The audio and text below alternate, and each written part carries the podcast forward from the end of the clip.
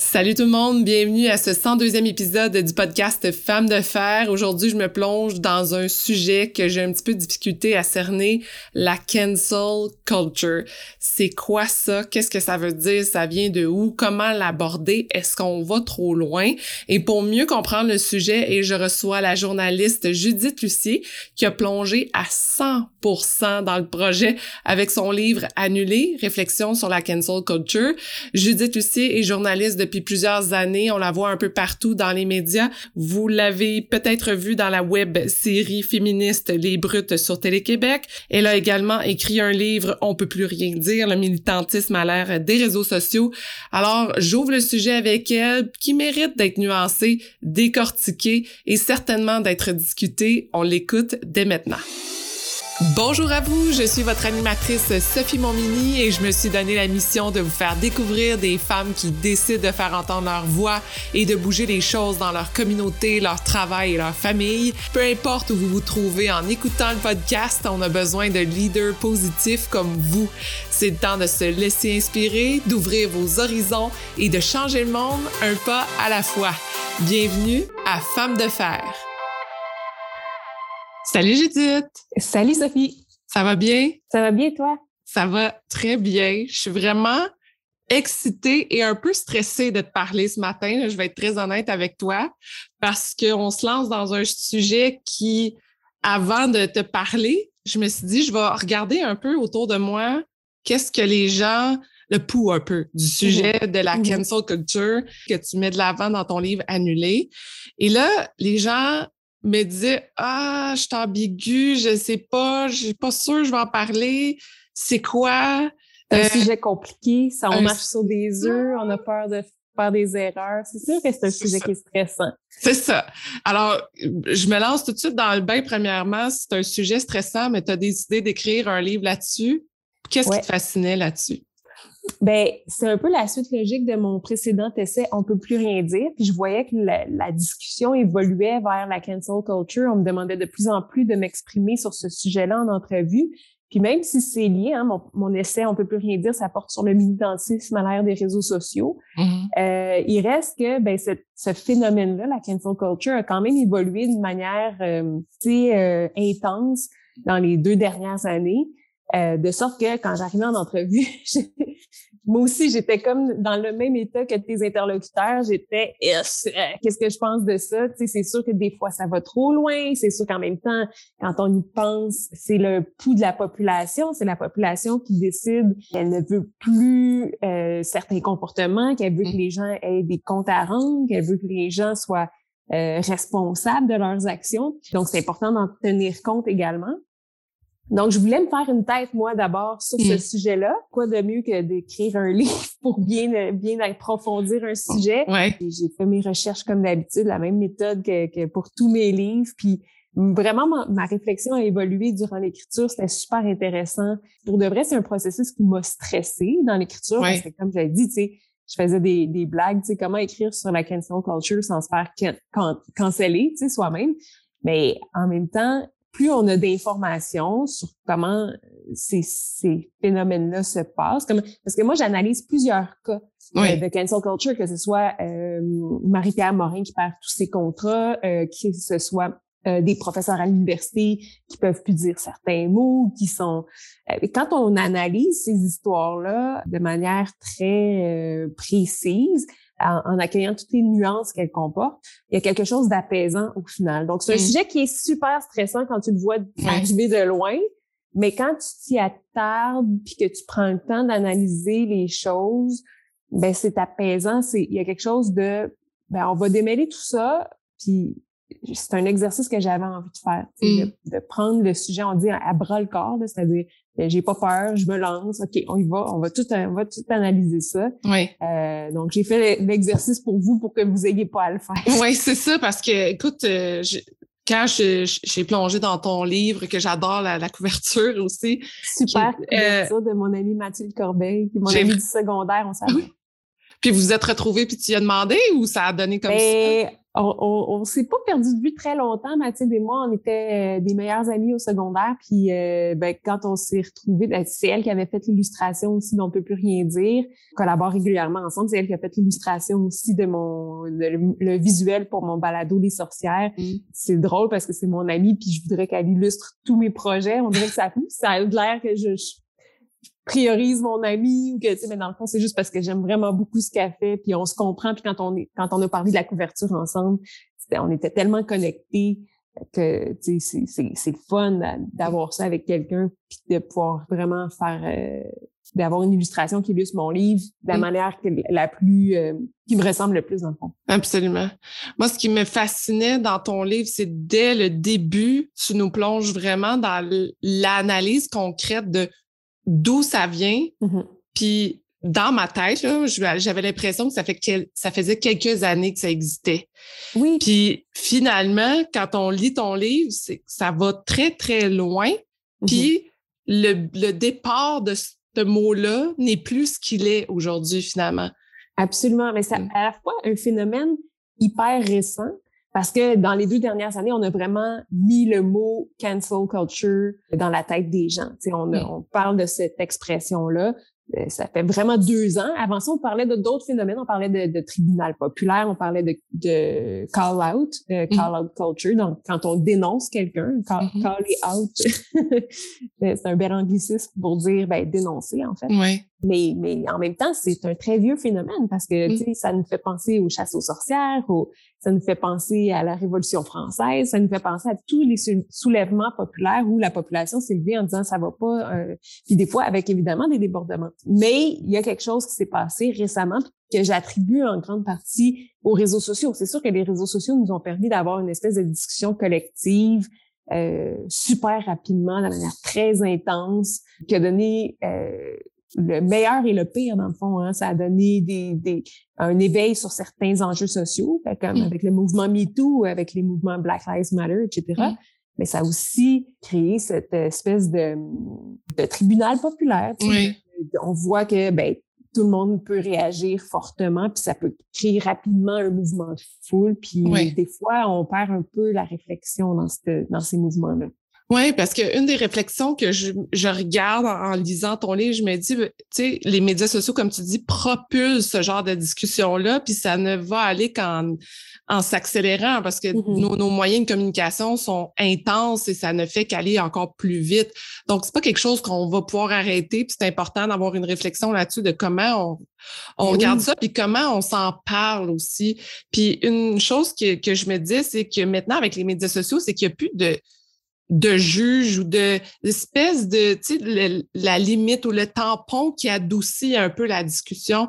Je mm-hmm. regardais un peu, moi, quand je, quand je faisais mes cours en journaliste dans le temps, mais il y avait toute une marche à suivre, il y avait une façon d'aller chercher ses faits, une, façon de regarder l'actualité. C'était comme un tampon qui faisait, OK, on a un sujet maintenant, approfondissons, allons chercher nos sources. Qu'est-ce qu'on fait avec ça?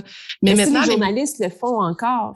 C'est juste qu'ils n'ont plus le monopole de l'information qui circule. Exactement. Il y a aussi monsieur, madame, tout le monde qui peut s'en mêler. Oui.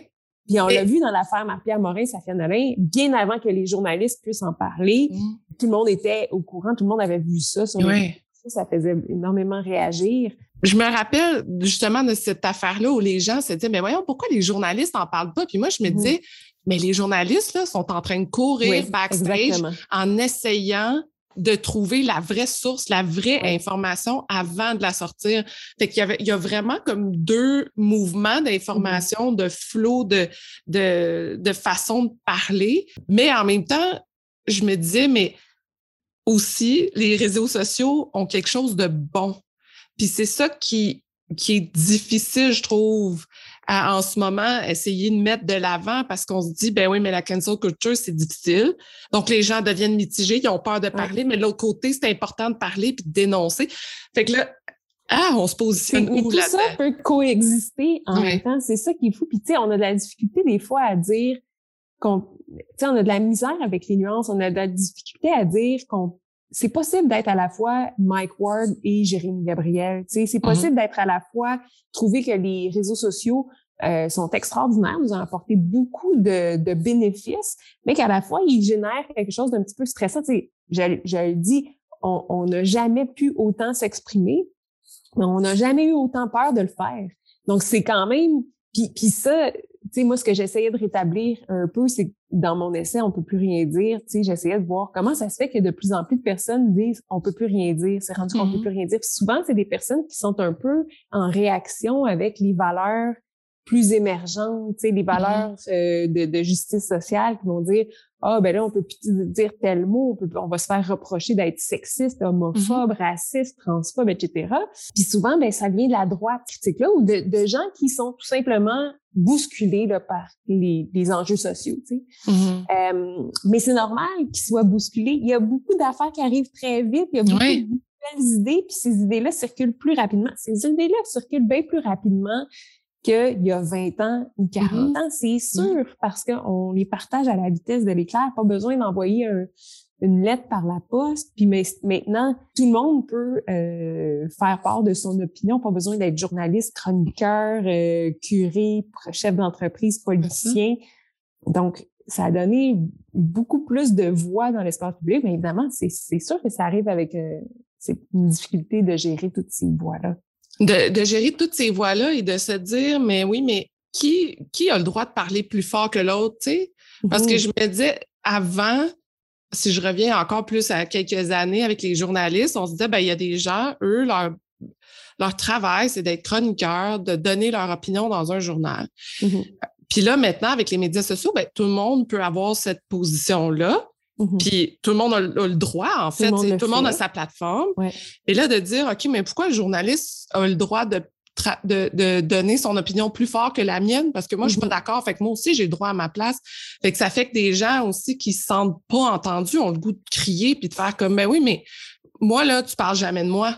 Fait que moi, je vais la prendre ma place. Absolument. Puis, tu sais, dans beaucoup de ce qu'on a ce qu'on a décrit comme étant de la cancel culture, mm-hmm. il y avait en fait, c'était pas, il y avait rien d'annulé ou il y avait pas l'intention a, priori d'annuler quelque chose. Oui. Il y avait l'intention d'exprimer une critique ou exprimer une idée. Tu sais, quand on repense à l'affaire Slave, oui, il y avait des gens qui voulaient annuler la pièce de théâtre. Il y avait des gens qui étaient plus dans les extrêmes, qui étaient, qui trouvaient ça vraiment inacceptable. Mais à la base, il y avait une personne qui a voulu formuler une critique à l'égard d'une certaine démarche artistique. Puis mm-hmm. ça, c'est légitime. C'est aussi ça, la liberté d'expression. Mm-hmm. La liberté d'expression, c'est de, c'est autant de dire, ben, je suis pas d'accord avec ce que tu viens de dire. Ça veut pas dire que je veux t'empêcher de le dire, mais ça veut dire que je veux moi aussi pouvoir exprimer que je suis pas d'accord, que ça marche pas, que cette prise de parole-là a des conséquences, que, mm-hmm. que ça a des répercussions sur les gens. Donc,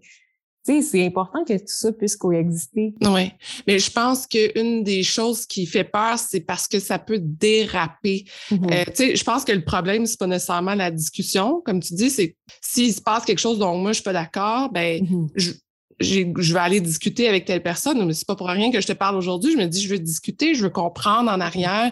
C'est un peu ça l'objectif de mon podcast parce qu'il y a des choses que, ah, ben, moi, je suis pas au courant, je veux m'informer, l'autre est plus au courant. Donc, la discussion est là, mais là où c'est difficile, c'est que les médias sociaux, peut-être, ou je dis les médias sociaux, mais en général, en ce moment, euh, la discussion est, est très polarisée et on mm-hmm. oublie de s'écouter un peu. Absolument. Je pense que rapidement, la raison pour laquelle, ben, il y, a plusieurs raisons pour lesquelles les médias sociaux sont polarisés en ce moment.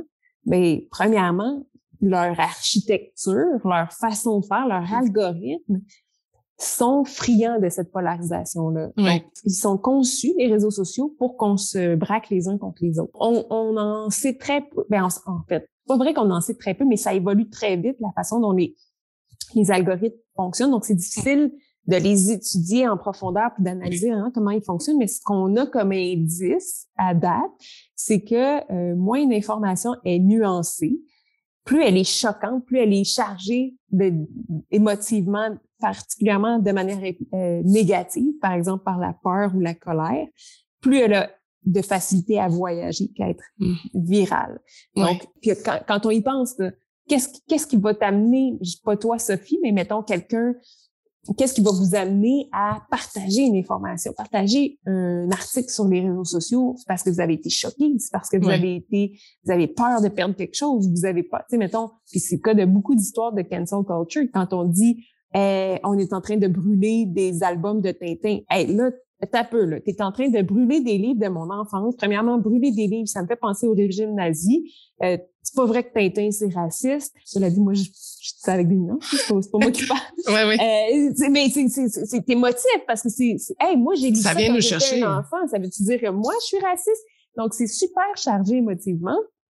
Et après ça, quand tu nuances, quand tu arrives avec des nuances, si, avait, si en même temps, on avait appris mais que la personne qui a fait ça, qui a demandé que ces livres-là soient brûlés, soient brûlés, est un peu elle-même, elle ne représente pas tous les militants. là, je parle des livres qui ont été brûlés là dans une commission par une commission scolaire en Ontario. Ça, ça a fait ça a fait les manchettes là, cet mm-hmm. automne. quand on apprend que la personne, ça, elle n'est pas représentative des militants de la cause autochtone, que plusieurs militants autochtones se sont dissocier. dissocier de ces gestes-là. Mm-hmm. Mais on devient en colère parce qu'on se dit, hey, ça va trop loin, ça m'enlève quelque chose de mon enfance, ça me brime, ça me donne une image de moi que j'aime pas. Ça, ça, c'est toutes ces émotions-là qui brassent à l'intérieur de nous. C'est pour ça qu'on est, euh, là, on dit, hey, ça, ça va trop loin, ça va. Puis là, on est fâché, fait qu'on partage mm-hmm. l'information. Mais si on était, si on avait toutes ces nuances-là au même moment, mais on ressentirait pas le besoin de partager la nouvelle parce qu'on se sentirait, bon, OK, c'est une hurluberlue en Ontario, ça me concerne pas, euh, elle peut bien penser ce qu'elle veut, moi, je vais continuer à lire des Tintin. Oui, mais la réactivité des gens est super importante pour la profitabilité des médias sociaux. Ben oui. tout, tout, ça est relié ensemble. Si, ça vient me rechercher dans le documentaire de Social Dilemma où il parle justement de l'algorithme, où ça dit, ben oui, c'est quelqu'un qui a créé l'algorithme, mais à un l'algorithme se forme lui-même en se disant Oh, là, ça réagit, donc ça nous ramène plus d'argent et, ça fait mousser encore plus, et que les gens sont encore plus en ligne. Donc, ben oui, parce que c'est nous le produit sur les réseaux sociaux. C'est gratuit, les réseaux sociaux, mais ce qu'on ce qu'on nous vend, en fait, ce qui, ce qui est vendu, c'est du temps de notre attention, donc de la publicité à des entreprises. Donc, plus on passe de temps sur les réseaux sociaux, plus on interagit, plus on est, ben, plus c'est payant pour Mark Zuckerberg. Donc, mm-hmm. euh, tu sais, c'est sûr qu'il n'y a pas notre intérêt, c'est de nous, nous, passer des publicités. Oui, mais quand on est pris là justement dans ce flot-là de il se passe un scandale, puis tout dégringole, mm-hmm. puis quand on le regarde aller, des fois c'est difficile de dire comme ah non, moi je m'impliquerai pas parce que tu sais ça vient nous chercher émotivement, puis de l'autre côté on se dit mais c'est quoi mon poids dans ce ce scandale-là, comment réagir face à ça? Est-ce que toi, t'en es venu un peu à, prendre une balance là-dedans, à, te positionner? Parce que tu es quand même une, personnalité publique, tu donnes ton opinion, tes positions, puis l'autre côté, tu es sur les médias sociaux, les gens s'attendent à, à t'entendre dire des choses. Comment toi, ben, tu... je le fais de moins en moins. Euh, mmh. Peut-être que les gens l'auront remarqué, mais moi, j'ai pris une pause des réseaux sociaux, euh, je pense que c'était en 2017, puis je suis jamais revenue avec la même intensité mmh. que j'avais au début des années 10, disons-le. Ouais. Tu sais, j'ai, moi, j'ai fait une dépression, puis ça m'a, ça a remis en question beaucoup mon rapport aux réseaux sociaux. Je pense que ça avait, je peux pas tout attribuer ma dépression à ça, mais ça a eu une, euh, une incidence certaine.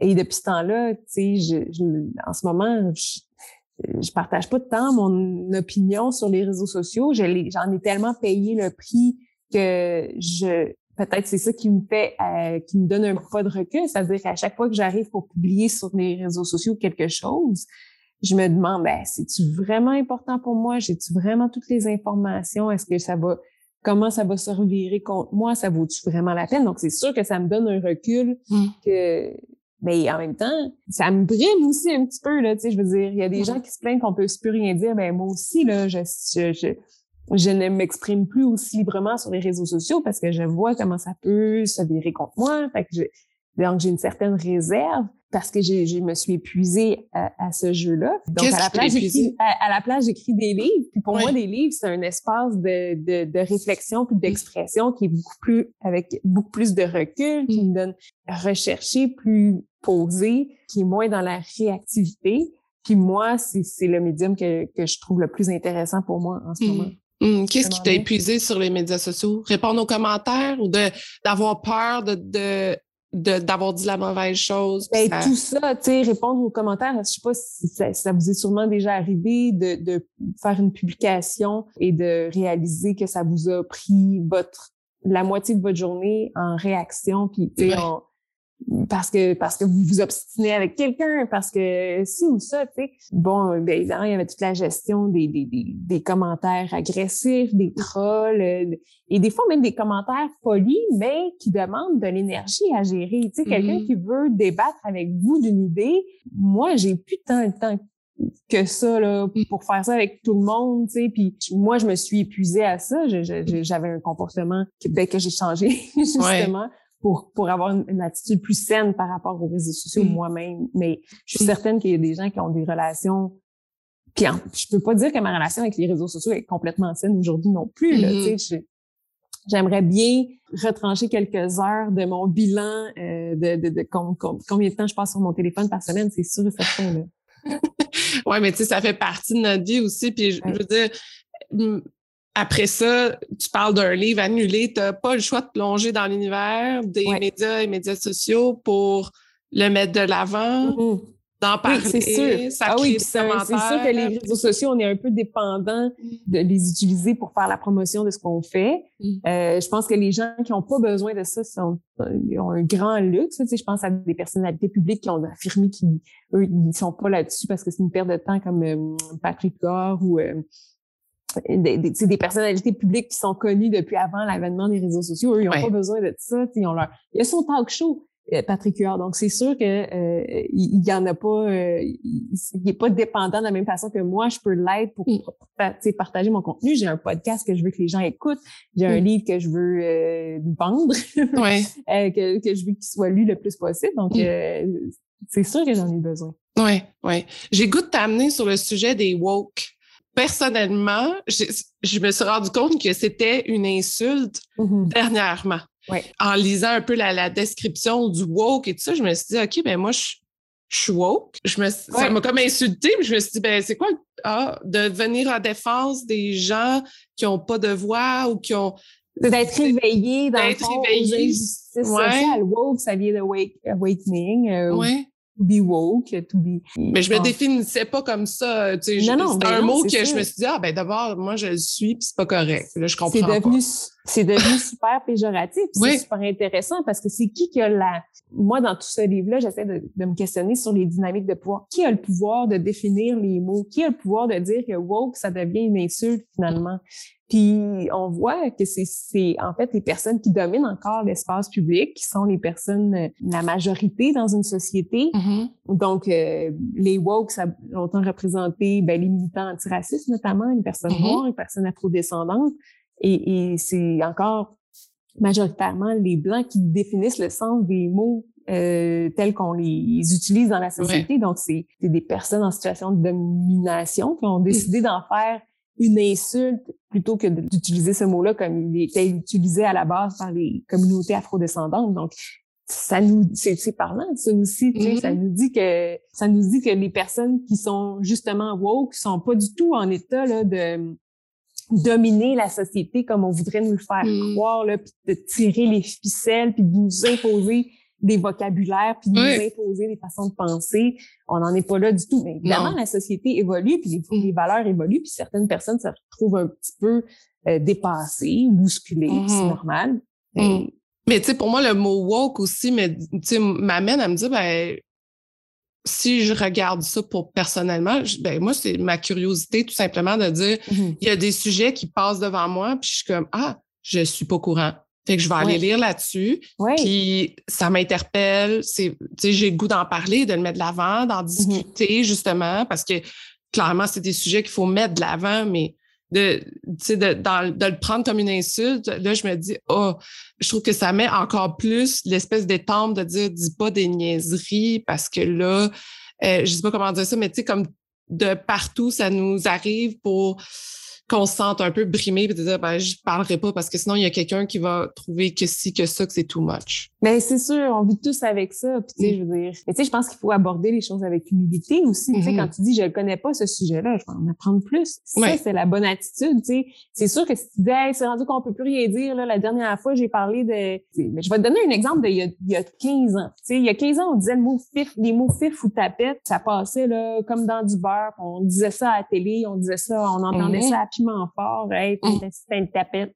Mais voyons, tu sais, comme aujourd'hui, on dit plus ça. Est-ce que les gens se sentent brimés de pas pouvoir dire les mots tapette et fif? Ben non, on comprend que, tu sais, dans une société civilisée, on a démystifié c'est quoi l'homosexualité, on a moins de préjugés face à ça. Mm-hmm. On est capable de, de d'accepter que ben ces mots-là sont péjoratifs, on aurait pu les dire. Ouais. Tu sais, c'est sûr qu'après ça, il y a des gens qui vont dire, mais là, on peut même plus dire le mot indien. Ben c'est ça, on va évoluer, on va apprendre qu'il y a des meilleures façons de, de parler des personnes qui étaient euh, euh, sur les terres ici qu'on habite avant nous autres. Mm. Fait que c'est la société évolue, les mots évoluent, le vocabulaire évolue, puis évidemment, mais il y a des gens qui qui se sentent bousculés, mais au lieu d'être dans l'humilité puis de dire ah je savais pas, je vais l'apprendre, ben on se braque des fois, on va dire ah tu sais encore un interdit, encore mm. quelque chose qu'on veut dire, je suis niaiseux de pas le savoir, mais c'est pas ça l'attitude, tu sais. Ouais pas ça qu'on c'est pas ça l'objectif c'est l'objectif c'est pas de dire que ceux qui utilisent pas les bons mots sont niaiseux c'est de dire ben il y aurait d'autres mots qui seraient peut-être plus adéquats pour décrire certaines personnes. Et apprenons ensemble aussi parce qu'il y a tellement de nouvelles choses qui arrivent que je pense qu'il faut se dire ben ok ben ça je le savais pas. Est-ce qu'on a le droit à l'erreur tu penses ah, ben oui ben oui c'est ça. Je pense que si on assume nos erreurs avec humilité puis qu'on j'ai peut-être une longueur d'avance euh, dans les sur les questions de, de d'enjeux LGBT. Ben, ça m'arrive d'être avec une personne non binaire puis de mal, utiliser ses pronoms. Euh, parce que c'est encore quelque chose de nouveau que j'apprends pour moi. Tu sais, c'est pas quelque mm-hmm. chose, euh, c'est pas une. Euh, j'essaie de me familiariser avec cette réalité-là, mais des fois ça m'arrive de me tromper. Ben, ah, je m'excuse, tu sais, ah, mm. ça m'a, ça m'a échappé, puis je, je, suis désolée, je vais, je vais faire mieux la prochaine fois, tu sais. Mm-hmm. Après ça, si on s'obstine à se tromper, puis à mégenrer les gens ou à utiliser des mots péjoratifs pour hmm. décrire certaines communautés, là, ça devient pour moi de la violence. Ça devient de la provocation. Pourquoi, pourquoi je m'entêterais à utiliser certains mots?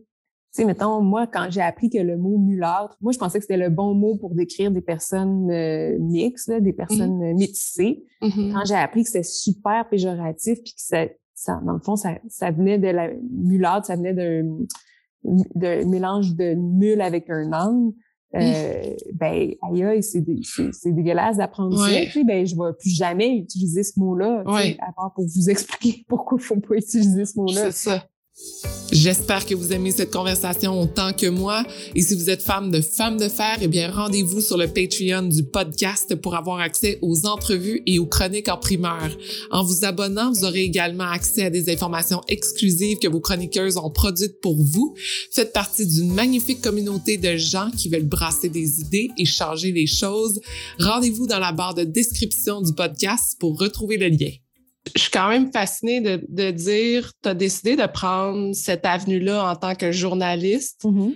Depuis le début, tu étais beaucoup sur les, les, justement le web, les médias sociaux.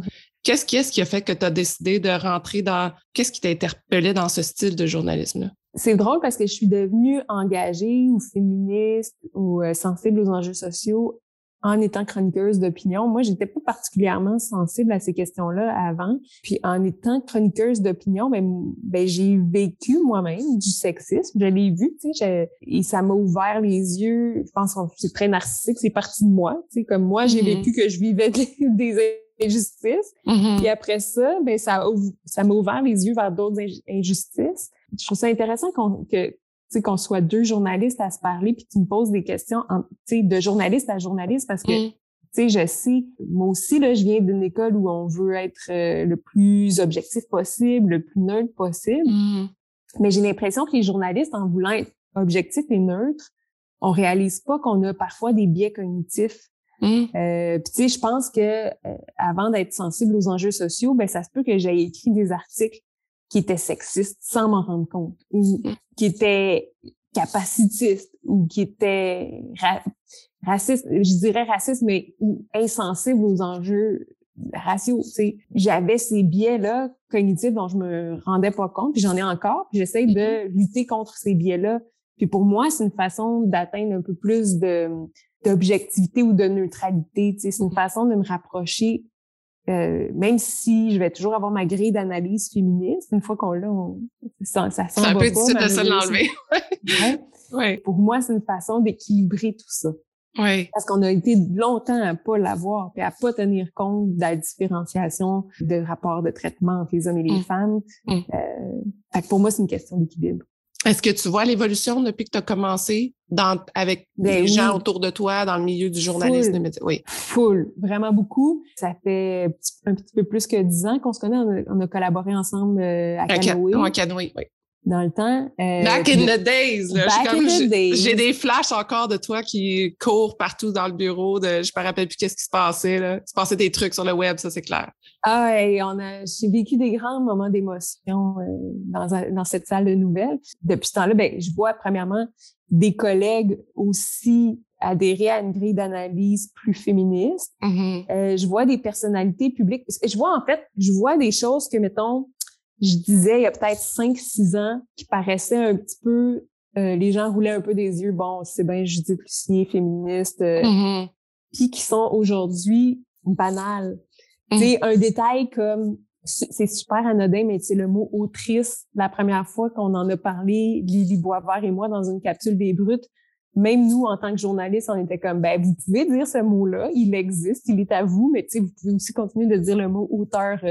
On n'était pas plus convaincus que ça, que les gens allaient mmh. adhérer là, à notre proposition autrice, puis on trouvait ça même farfelu, puis pourtant, aujourd'hui, c'est ultra répandu. Mais oui. C'est, dans les salons du livre, on parle d'auteur-autrice. À Radio-Canada, on entend les mots auteur-autrice. Ça a été super adopté. Euh, c'est pas du tout perçu comme un, statement militant. Non. Contrairement à quand nous, on est arrivé avec cette proposition-là, où on était comme vraiment euh, militante farfelue. Euh, c'est un, petit détail, mais moi, j'ai mm. vois ces évolutions-là. Je vois des personnalités publiques défendre des idées que je, je défendais il y a 5-6 ans. Mm. Euh, je vois de plus en plus de podcasts féministes comme, comme le tien. Je trouve mm-hmm. ça super intéressant. C'est sûr que la, la, société évolue, puis notre milieu comme, comme journaliste évolue aussi. Il y a de plus en plus de journalistes qui remettent en question cette fameuse objectivité puis neutralité journalistique. Oui. Puis même, je trouve le mot féministe a pris, euh, je veux pas dire le sens large, mais est devenu moins, euh, ça fait moins grincer des dents quand on parle de ça. Et ben avant, si on, on, se disait féministe, c'était comme, euh, super il y avait un braquage. Là. Ouais. Tandis que là, maintenant, ben non, c'est ah, je suis une femme, donc je suis féministe. Tu sais, ouais, ouais, Ça, ça s'inclut dans ma c'est moi. Tu sais, dans le fond, il n'y a pas de. Avant, je l'aurais peut-être vu plus négatif. Je me serais braquée, j'aurais fait comme ben, ben oui, mais comme. Ben oui, parce qu'on a eu ce message-là dans notre dans notre inconscient, toute notre. Euh, tu sais, on doit avoir à peu près le même âge. Je mm-hmm. me souviens que moi, euh, quand j'étais petite, on regardait la télé, puis on parlait des féministes. Là, c'était jamais dans les termes, euh, tu sais c'était jamais dans les termes euh, positifs. Il y avait eu, euh, il y avait eu l'incident Polytechnique, puis au lieu de dire que Polytechnique, ça avait été causé par un masculiniste, le discours ambiant, puis j'étais jeune, mais c'est ça que je, je, retenais, je pense, inconsciemment, c'était que les féministes étaient allés trop loin. C'est capoté quand on y pense. C'est un, un masculiniste qui avait tué des femmes, puis on disait les féministes sont allés trop loin. C'est comme ça Ouais. Euh, allé tellement trop loin qu'on avait provoqué là, cette affaire. C'est ça. Puis de... capoté. Ça, puis ça a fait en sorte que le féminisme a été mal vu pendant 20 ans, tu sais. Puis moi, je ne pas victoire parce que je pense que mm. euh, c'est des vagues, ça. Tu sais, quand je parle à des vieilles féministes, je le vois qui ont eu des périodes d'allégresse, qui ont eu des périodes de, mm-hmm. de grande noirceur, tu sais. Mm-hmm. ça, ça c'est cyclique, ça, tu sais. Puis je suis pas étonnée qu'on qu'on se dirige vers encore une espèce de d'écœur en titre de ces idées-là parce que ça dérange les gens. Ça dérange des gens. Puis moi, je me rappelle euh, d'avoir lu euh, ben, un livre d'une féministe aux États-Unis qui disait, dans le fond, que chaque fois qu'il y a comme une violence faite aux femmes, c'est un traumatisme commun pour toutes les femmes parce que c'est de se dire comme ah, OK, fait qu'on n'a pas, ça pourrait nous pas le droit, ça pourrait nous arriver. Puis c'est ça qui nous peut nous épuiser aussi. Je trouve qu'il y a une phrase souvent qui, qui est mise de l'avant de « je t'année, je t'aboute ». Je le vois ah, souvent. Toutes les femmes en moi sont fatiguées. C'est ça, toutes les femmes en moi sont fatiguées. Puis je suis comme, oui, mais non, tu sais, il faut, faut, mm-hmm. que, faut garder notre énergie. Puis je trouve ça euh, important, tu sais, qu'on soit capable de... Je reviens toujours à la discussion, en fait. Quand c'est important de, de s'écouter puis d'avoir la discussion. Puis je trouve que ton livre, c'est ça qui met de l'avant. Ben, je suis contente que tu dis ça parce que c'était vraiment ça l'objectif, mm. de démêler tout ça dans un esprit positif. Puis, euh, Parce que c'est pas de pointer du doigt. Moi, je vois en même temps que ton livre sort, qu'il y en a d'autres qui sortent. En tout cas, c'est le sujet un peu de l'heure en ce moment. Puis je me dis, ben ça, c'est intéressant parce que tout le monde veut en parler. Euh, puis tout le monde a ses perspectives aussi. Tout le monde a besoin de, de mettre son point de vue de l'avant. Mm-hmm. Mais j'espère peut-être que toi, tu le sens plus parce que c'est toi qui es de l'avant, mais j'espère que les gens vont discuter avec toi. Est-ce que tu... Oui, je le ressens beaucoup. J'ai des belles entrevues à date, euh, des, des, vraiment belles discussions sur le sujet. Puis, tu sais, je pense que les gens sont étonnés de voir, peut-être à cause de l'image publique que, que, que, je dégage, les gens pensent que je vais être euh, fâchée, enragée, mais en fait, je suis contente de voir ah que les gens, ben, c'est un peu ça que, c'est un peu ça le message que je reçois, là, mais je pense que ça, ça vient avec l'idée euh, qu'on se fait des féministes encore Oui, exactement. Il y, a les féministes en général, puis dans une catégorie dans une catégorie à part, il y a Martine Delvaux et moi qui sont comme les, ah, ben féministes un peu euh, euh, fâchées, gossantes, euh, tannantes, mais en tout cas. Mais ça me, ça me, ça, c'est pas grave, là, euh, parce que quand les gens lisent mon livre, effectivement, il y a comme une espèce de surprise où ils se disent, ah, tu sais, c'est super nuancé, c'est mm. plus factuel que je pensais, c'est documenté, euh, puis c'est apaisant. Pour moi, c'est un, une réussite là, que, que, qu'il y ait cette réaction-là. Hmm. Est-ce que tu as eu des commentaires de gens qui ont été annulés dernièrement face à ton livre? Euh, ouais, je peux pas dire qui. Ouais. mais quelqu'un qui est annulé, qui vient juste de m'écrire ce matin, euh, hmm. comme bravo pour ton livre, ça fait du bien à lire, euh, c'est intéressant. Euh. Wow. Comment t'approches ça justement, les gens qui sont victimes en ce moment de est-ce qu'on dit victime de, la cancel culture? Est-ce qu'on. Ben, qui, ont, ouais, qui ont subi une forme de, de cancellation. Mm. Ben moi, j'approche ça avec, euh, tu sais, je pense qu'on peut être à la, puis c'est ça qui a peut-être disparu du débat public, puis il y a une raison à ça. Je pense qu'on peut être à la fois euh, sensible à la réalité des victimes mm-hmm. et euh, sensible à la réalité des personnes qui sont annulées sur l'espace public. Ça peut coexister. C'est c'est touché par contre, parce que pendant tellement d'années, on a eu plus d'empathie pour les agresseurs. Pour de vrai, tu regardes dans toutes les dans toutes les histoires qui ont fait les, les, les manchettes dans les 20 dernières années, tu sais, euh, l'affaire Monica Lewinsky, on a pris pour Bill Clinton, euh, l'affaire, euh, tu sais, toutes les affaires d'agression sexuelle, tu sais, mm-hmm. c'est arrivé là qu'il y avait, mettons, un, un, élève prometteur dans une université là, qui mm. était un champion de natation ou comme le, champion de son équipe de football. là, on avait beaucoup plus d'empathie pour eux. On se disait, si vous allez détruire leur carrière, vous allez... Fait il y a comme eu une espèce de retour du balancier où là, on a dit, ben là, vous, vous êtes des monstres, vous êtes des pas bons, vous êtes irrécupérables, on veut plus rien savoir de vous je pense pas que ce soit constructif. Je pense que, mm. puis là, je parle des agressions sexuelles, c'est peut-être grave, mais tu sais, dans des cas moins graves où, tu sais, on a des personnes qui ont commis des fautes ou qui ont, qui ont, qui se sont mis le pied dans la bouche ou qui ont, moi, je pense qu'il faut être capable de dialoguer avec ces gens-là. Faut, faut être capable de leur parler. Je crois beaucoup à, à la deuxième chance. Cela dit, c'est complexe. Hein. Est-ce qu'on a droit à une deuxième chance? Oui. Est-ce qu'on a droit à retrouver la lumière? Hein? Quand, parce que souvent, c'est des personnalités publiques. Mm-hmm. Ben là, c'est, plus touché. sais. On l'a donné une on en a donné une deuxième chance à Gilbert Rozon euh, euh, dans les années 90. Euh, Puis pour moi, euh, comment ça se fait que cette personne-là a retrouvé la lumière? Pour moi, c'est un petit peu embêtant, tu sais, mm-hmm. alors qu'il avait été reconnu coupable d'agression sexuelle. Comme tu as pu le constater à la lecture, j'ai pas de réponse claire dans mon livre. J'ai des pistes de réflexion, tu sais, qu'est-ce qu'on doit se poser comme question, qu'est-ce qu'on doit... Mais je crois beaucoup en la valeur du dialogue puis de l'empathie dans mm-hmm. peu importe les situations. Oui. Maintenant que tu as fait annuler, qu'est-ce qui qu'est-ce qui t'allume, là? Est-ce que tu prends une pause ou tu t'es déjà un autre sujet qui te brûle, là, que tu as le goût de fouiller? Mais ben là, en ce moment, euh, comme toi, je suis dans le, démarrage d'un podcast euh, de discussion féministe. Oui. Ça, ça m'emballe vraiment beaucoup. Ça s'appelle Les sorcières. Ça prend beaucoup d'énergie, hein, avoir un podcast. Pour ah, je sais pas de quoi tu parles. on a l'impression que ça peut être un petit side project, mais moi, j'ai décidé de, de, mettre vraiment beaucoup d'énergie là-dessus. Mm-hmm. Euh, parce que j'ai envie justement de créer ces espaces-là de discussion où euh, on refait un peu le monde en femmes, puis mm-hmm. c'est important. Donc, je fais ça. Puis avec ce projet-là, j'avais en fait déjà le projet de cabaret féministe, de cabaret des sorcières. Puis ça, c'est des, des soirées où je mets de l'avant des femmes d'un petit peu différents backgrounds qui, qui font une prestation artistique sur scène. Mm. Euh, puis je fais, euh, moi, je fais la, la, je, suis maître de cérémonie, puis j'anime ça euh, euh avec, euh, je vais, je vais le dire, avec de l'humour. parce que j'assume de plus en plus. Ben, c'est parce que c'est comme, c'est comme c'est un petit peu surprenant, mais je fais un petit peu d'humour sur scène euh, maintenant. D'accord. Tu j'assume plus ou moins là, mon d'être à la fois journaliste et humoriste, mais, euh, mais c'est ça qui est ça en même temps. J'essaie cette avenue-là, puis je mm. trouve ça intéressant d'aborder mm. les enjeux sociaux avec humour parce que je pense qu'il faut aussi hey, euh, chill, là, être relax, puis euh, c'est sérieux. C'est des enjeux qui sont sérieux, qui sont importants. Mm. je pense qu'on peut aussi en rire, puis euh, on rit des bonnes affaires. Euh, Ça rétablit l'équilibre, encore une fois.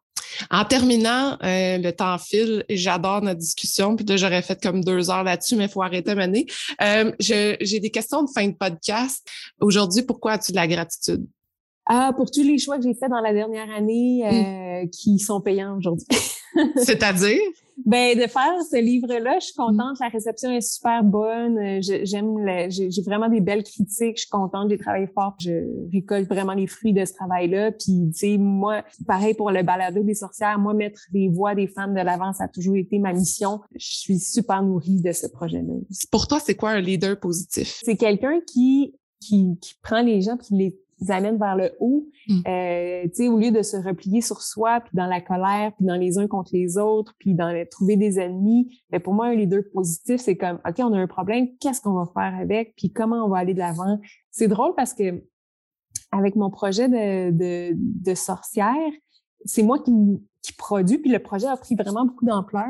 Je pense que j'ai du leadership. je pense que j'ai découvert ça cette année. C'est un beau cadeau parce que, tu sais, moi, j'ai toujours été une loner, tu sais, j'ai toujours fait les choses tout seul dans mon coin. Puis là, d'avoir ce projet-là qui grandit, qui nécessite que j'aille des collaboratrices, ça a fait en sorte que euh, j'ai dû travailler plus en collaboration. Puis euh, ça a été vraiment positif. Puis j'ai mm. l'impression que j'ai été capable, en fait, que je suis... Mm. Fait que ça, je pense que j'allais de plus en plus. Mm. Tu te surprends je me surprends à avoir du leadership, c'est capoté. C'est bien, c'est le fun de toujours découvrir sur soi. Vraiment. Euh, pour toi, c'est quoi le meilleur conseil que tu as reçu? Qu'est-ce que tu veux faire, toi? Hmm. C'est vraiment la chose que qu'on devrait constamment se poser. Tu sais, souvent, on est perdu, on sait pas qu'est-ce que... On essaie de fuiter dans des dans ce que la société attend de nous. Qu'est-ce que tu hmm. veux faire, toi? Qu'est-ce que toi, tu veux? C'est compliqué, c'est simple comme question, mais c'est compliqué parce qu'on est influencé par qu'est-ce que ma mère voudrait que je fasse, qu'est-ce que ma blonde voudrait que je fasse, qu'est-ce que ma psy voudrait que je fasse. Et en fait, ta psy, elle te dit qu'est-ce que tu veux faire, toi? puis aussi, tout ce que, qu'est-ce que les autres autour nous montrent ce qu'ils font, puis là, toi, tu te compares, tu te ah, Complètement. Puis, puis, puis, quand tu le sais, quand tu évolues dans la sphère publique, tu es aussi en train de dire comment je pourrais faire pour que mes idées soient se propagent, que, comme tu sais, on veut plaire en même temps parce que mm-hmm. en plaisant, en, rejoint, on rejoint plus de monde, puis en rejoignant mm-hmm. plus de monde, nos idées sont plus partagées. Mm-hmm. C'est complexe. Moi, j'ai décidé cette année que je faisais les choses à ma manière, comme Roxane Bruno. puis ça marche. Mais ça marche. Je suis contente. Oui. Le moment dont tu es le plus fier. on dirait que ces temps-ci, je suis tellement habitée par mon projet de cabaret des sorcières que, tu sais, au dernier cabaret, qui a eu lieu le 2 novembre, euh, on recevait euh, plusieurs invités extraordinaires et dont Manon Massé. Puis tu sais, je veux dire, ça a tellement fait plaisir. Manon était bonne sur scène, était était belle à voir, puis je sais pas, ça fait du bien au public. Euh, les gens étaient contents, puis moi j'étais fière de d'avoir d'avoir réuni Manon avec d'autres artistes. C'était le fun. Mm. Mm. Le livre que tu lis en ce moment?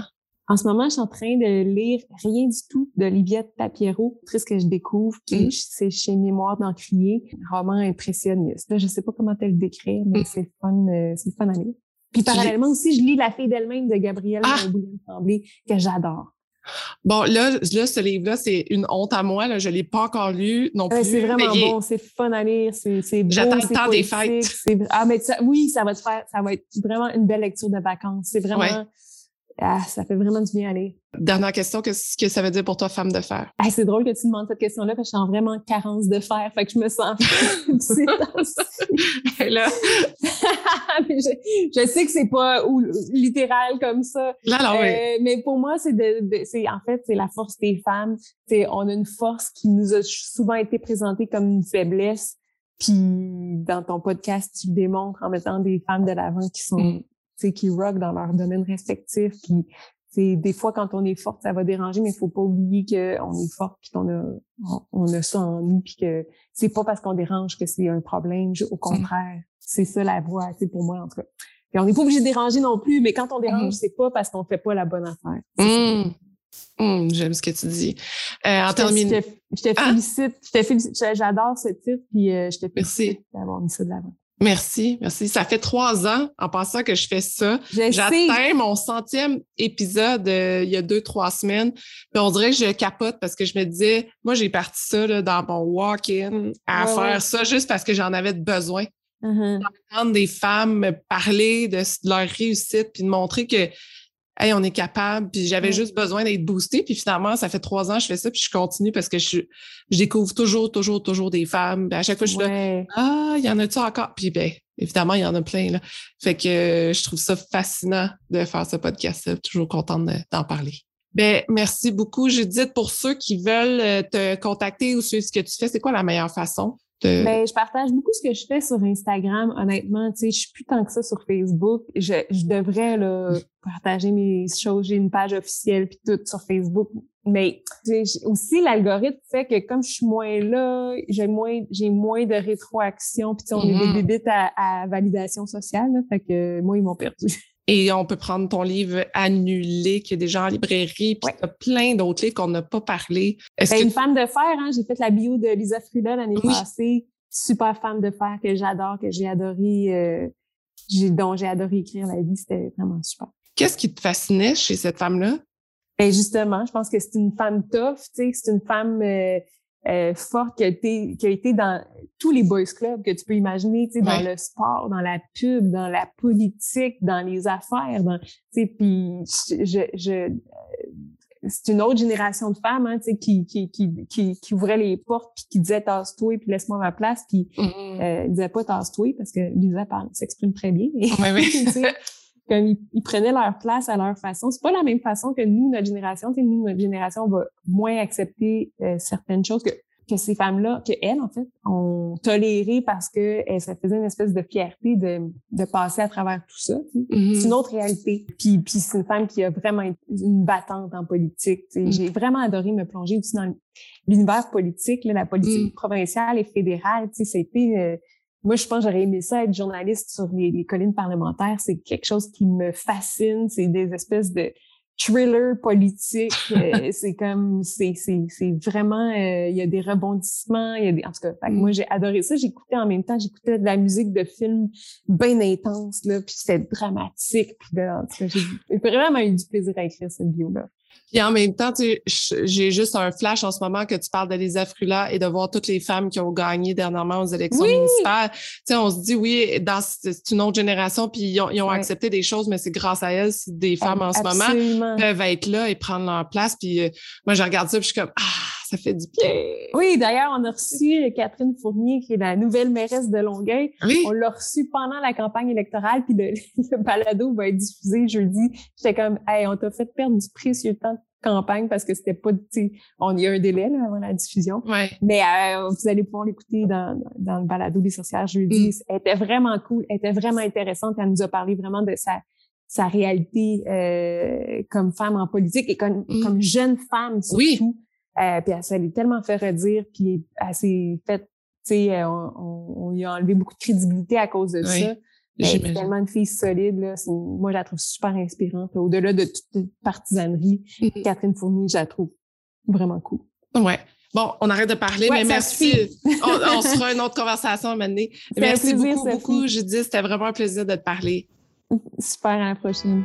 Merci d'avoir écouté l'entrevue jusqu'à la fin. J'ai énormément de gratitude pour votre présence et j'espère que vous êtes totalement inspirés. Si vous voulez garder contact, rendez-vous sur le Instagram de Femmes de Fer et vous pouvez également vous abonner au Patreon de Femmes de Fer pour encourager l'équipe à produire encore plus de contenu pertinent pour vous. Je vous souhaite une magnifique journée.